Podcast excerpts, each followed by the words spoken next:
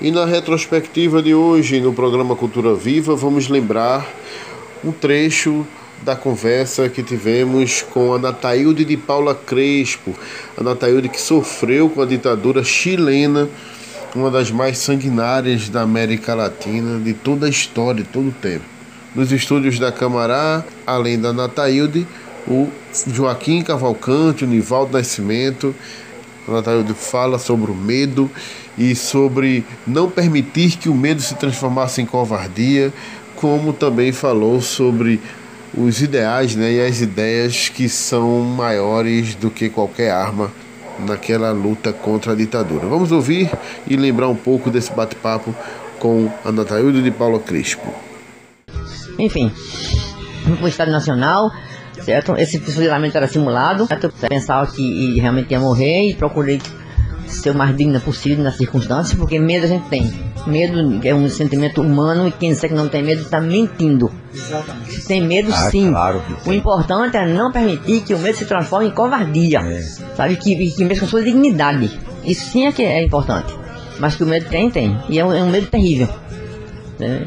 Aí depois colocaram o nome no ônibus, aí sentei na janela lá, um homem enorme junto de mim, um policial com uma metralhadora aqui na minha. Assim, na costela, não podia respirar praticamente porque enfiava assim a arma aqui, sabe? Na, é, assim, na, na, na, uma covardia sem fim, uma coisa absurda.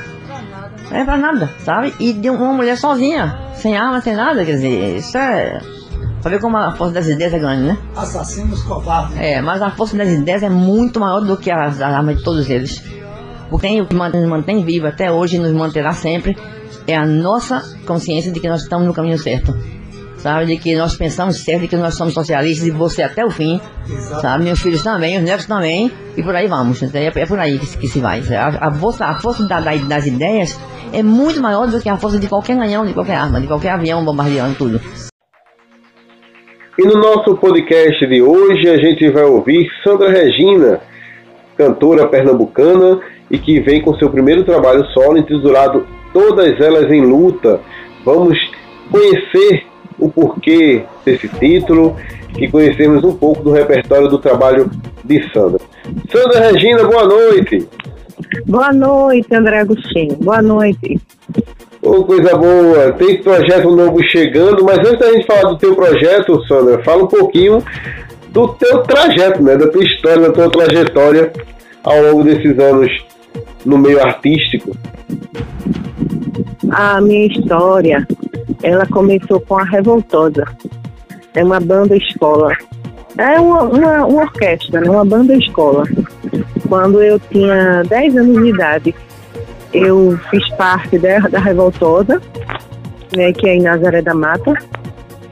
E desde então, a partir, a partir de lá, começou na Revoltosa, depois eu passei por outras bandas, é, bandas de vários segmentos, banda gospel, é, banda, é, forró, é, banda de forró, banda de baile, sereste, sabe? A minha trajetória, é, ela, eu trilhei todos esses, esses caminhos. E aí deu, aí, vontade, deu vontade agora de seguir a carreira solo, não é isso? É, agora eu tô, eu tô fazendo uma história minha, né? Que eu, tô muito feliz porque eu vou fazer algo que eu realmente gosto, assim. Que não, não que eu não gostasse de, de cantar, não que eu não gostasse de fazer o que eu fazia antes, mas eu, tô, eu falo de um trabalho meu, é, é, algo que eu realmente quero fazer, assim, que eu sempre quis fazer. Uhum. E aí, todas elas em luta. Conta um pouquinho da, da, da história desse disco, começando pela música, né? Por que escolheu a música Carro-Chefe, Todas Elas em Luta? Todas Elas em Luta é uma música que é um funk. É um funk que homenageia todas as mulheres. Homenagear as mulheres. E é um funk que leva a letra de. de a, na letra um nome de grandes mulheres da nossa história, né? Uhum. É, não, não, não, cabe todas as, as grandes mulheres numa música, mas todas elas vão se sentir representadas. Certo. E aí é o, título, é o título do disco, vai ser o carro-chefe, mas o disco tem outra, outros ritmos também. Tem, tem o samba reggae, tem uma ciranda, tem coco, tem o coco, que é em homenagem ao Alto da Santa, que é em Nazaré da Mata, que é o bairro que eu morei, onde eu nasci, né? Eu me passei a minha infância, boa parte da minha infância no Alto da Santa. E é um coco em homenagem ao Alto da Santa, né? ao meu nascedor, lugar que eu passei a minha infância. Certo. E, e a, a, tendência é que 2021 seja o ano da divulgação mais massificada desse teu trabalho, né, Sônia? Exatamente, porque essa pandemia atrapalhou muito, né? Uhum. Mas, é, primeiro, quero te agradecer pelo, por, por, por, ter nos atendido, desejar boa sorte, sucesso e se Obrigada. terminar esse bate-papo com a música que você já gravou, qual você escolheria? Eu escolheria a ciranda. Pronto, então, obrigado, viu, Sandra? Eu que agradeço. Boa noite, André. Valeu, estivemos conversando com a Sandra Regina no projeto Todas Elas em Luta, então vamos ouvir a ciranda e daqui a pouquinho a gente volta. Em sintonia com você, radioculturaviva.com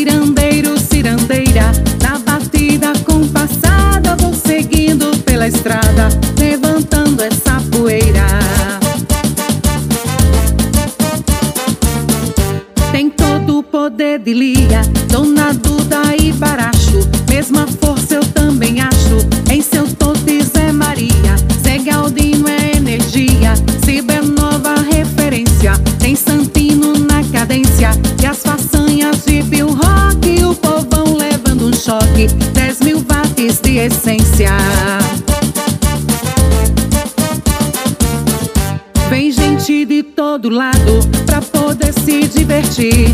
Quem quiser pode assistir, mas também tá convidado pra dançar todo animado, mostrando capacidade. Fez o tom da liberdade e eu vou dizer de novo que a ciranda é do povo, é a nossa identidade.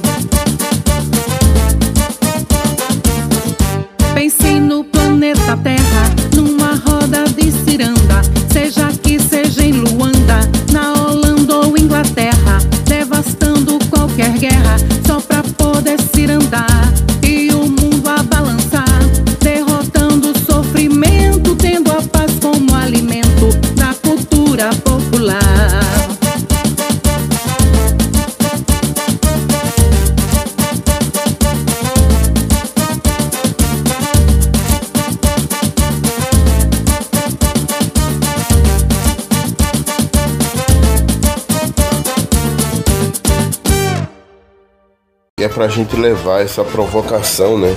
A, a história é, do debate mesmo em torno do frevo.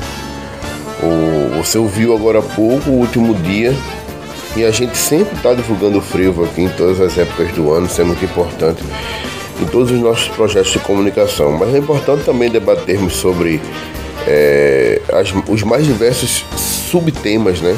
Que envolvem um tema maior, o tema central, que é o nosso patrimônio e aí a gente sempre escuta alguém falar sobre que o problema do frevo é a modernidade. É, na minha opinião, não existe essa, essa, essa linha de raciocínio quando a gente fala do frevo. O frevo ele é de uma vitalidade gigantesca. O frevo ele não tem essa, essa barreira na frente dele. E é preciso tomarmos cuidados, cuidado para não começarmos a culpar o frevo pelas próprias segregações que acontecem.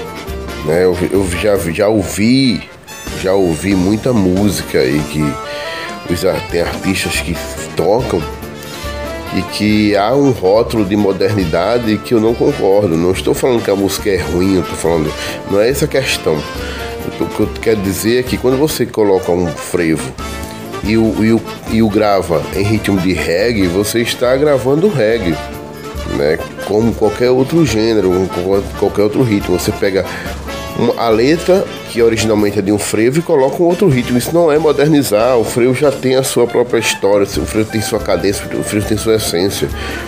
Né? Agora, é diferente quando a gente pega outros elementos que incluem o frevo nesse diálogo. Vamos escutar um trechinho da, de uma música que é da. que está no disco, inclusive, do Silvério Pessoa, Batidas Urbanas, né? o projeto Micróbio do Frevo, em que tem um, um trabalho da Digital Groove que trabalha com músicas eletrônicas, batidas eletrônicas e faz um diálogo com diversos ritmos, com diversas essências, como o coco também, com outras essências. Fizeram isso também com o frevo. Vamos ouvir um trechinho.